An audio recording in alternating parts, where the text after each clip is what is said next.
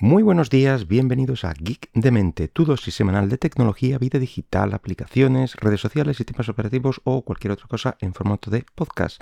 Este es el programa número 225 del miércoles 29 de junio del 2022. Se nos escapa junio de entre las manos. Eh, bueno, lo primero recordaros, o anunciaros que la semana que viene no habrá podcast, tengo una semana de vacaciones y a la vuelta aún tengo que ver si, empezar ya en julio directamente em, eh, el corte de, podcast hasta la vuelta en septiembre o todavía me dará para hacer algunos programas más. Mm, estad atentos a la cuenta en Twitter.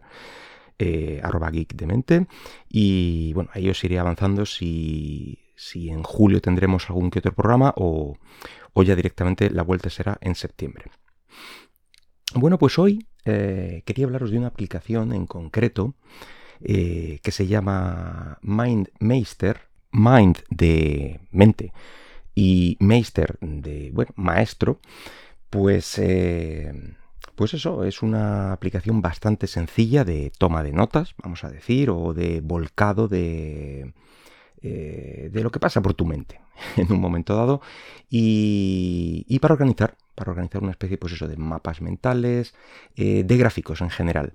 Eh, llevo un tiempo que necesito, tengo la necesidad de hacer cierto tipo de gráficos, bueno, pues para el trabajo evidentemente, y bueno, de momento me está apañando mm, las aplicaciones de, de Google, de, creo que concretamente está utilizando la de presentación, Em, pues me funcionaba para lo que yo, yo quería.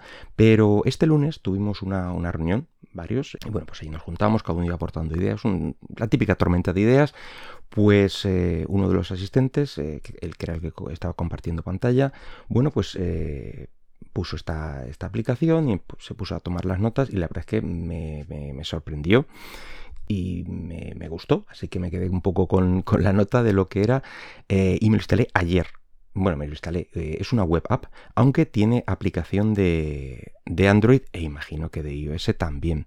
Pero en mi tablet, mm, es decir, que no ha funcionado, me falta investigar mucho más.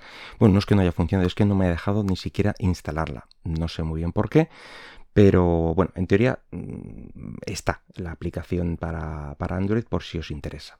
Pero la, la, aplicación web, que es como yo lo he utilizado en el ordenador, funciona la mar de bien. Y creo que es donde, bueno, o a mí me parece que tiene más, más sentido porque, claro, ahí vas tomando ciertas notas y, bueno, sí, eh, desde el teclado virtual puedes tomar notas, pero yo creo que como el, como el del portátil o el, ordenador, eh, ninguno.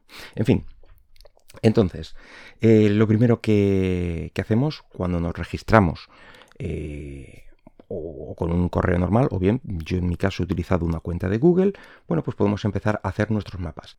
Bueno, pues cuando te registras, entras como una cuenta básica y tiene pues posibilidad de, crecer este tipo de cuenta, pues como lo están haciendo todas las aplicaciones últimamente. El básico que tiene, pues puedes crear hasta tres mapas mentales, tiene colaboración en tiempo real, lo cual está, está bien tiene una asistencia por correo electrónico y, y bueno, mm, montar un, esa, esa, esa, colaboración en tiempo real es entre compañeros de un mismo equipo.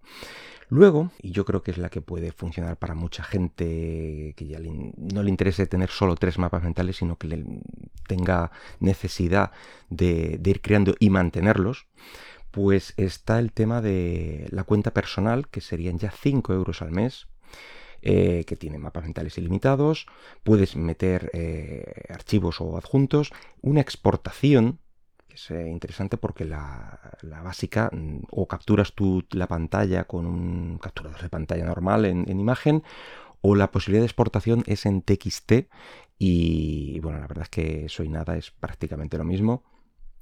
Pierdes todo lo que es precisamente el gráfico.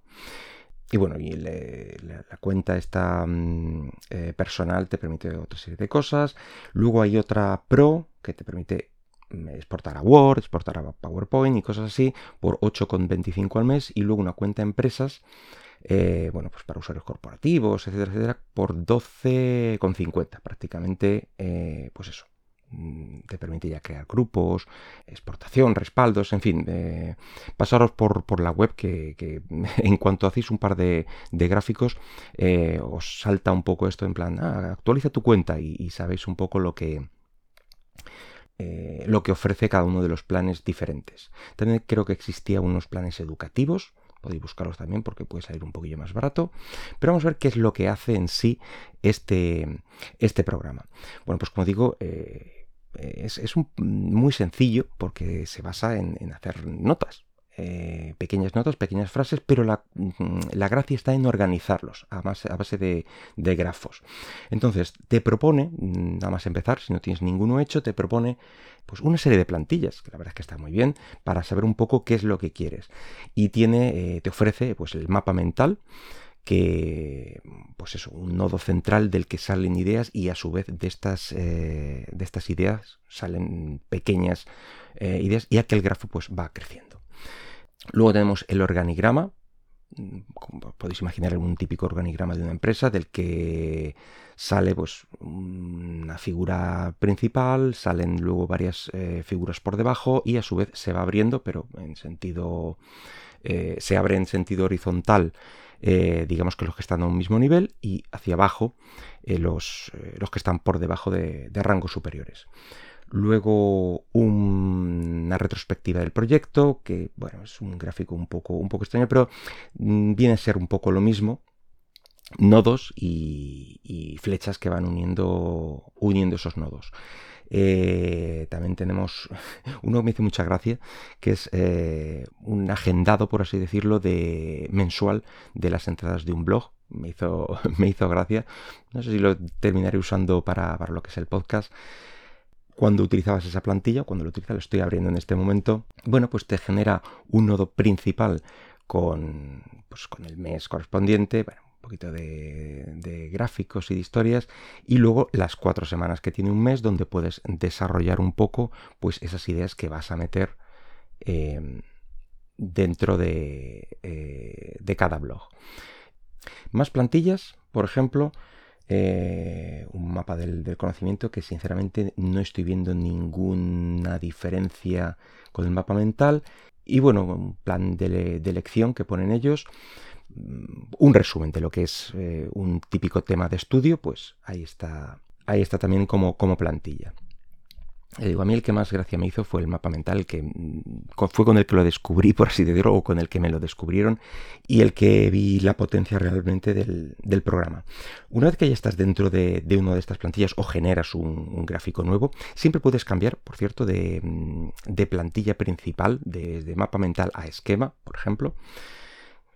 Y vas creando nodos, básicamente es eso, creas un nodo, le pones un texto y eh, cada uno de ellos puedes editarlo, cambiarle el, texto evidentemente, y también cambiarle la fuente, tiene para elegir varios tipos de fuente, varios tamaños de fuente, mm, colores tanto en el, borde como en el fondo, en fin, te permite una serie de ediciones para ir diferenciando cada uno de los nodos y a lo mejor separar aún más o, marcar las ideas de alguna manera más, eh, más clara. Luego te permite hacer acciones con, cada uno de los nodos, te permite meter conexiones, eh, hacer comentarios, poner notas a cada uno de los nodos, eh, asignar incluso dentro de lo que decíamos de ese, equipo, eh, adjuntar, ya digo que solo cierto tipo de cuentas. Luego también puedes poner pues una serie de iconos o emojis, asignárselos igual a cada uno de los nodos, tiene unos cuantos predefinidos y bueno, pues para igual, lo mismo, diferenciar ideas un poco por, por ese primer gráfico y, ya sabes, eh, ya sabes lo que, lo que significa simplemente de un, vistazo. Y, como digo, eh, un último de diseño, donde te permite cambiar siempre eh, entre mapa mental, organigrama o lista que son, digamos, los tres básicos, y tú luego puedes llamar a, tu grafo final como quieras, pero digamos que esas son las tres maneras de organización que tiene. Una vez que tienes un nodo, eh, pues puedes generar, eh, aparte, o sea, el, nodo principal solo puede tener un hijo, ¿vale? Eh, y luego, una vez que generas el segundo, puedes generar más, más hermanos, por así decirlo, a ese, a ese hijo que serían ideas que partirían desde, desde la idea principal o ideas dependientes de esa, de esa idea inicial.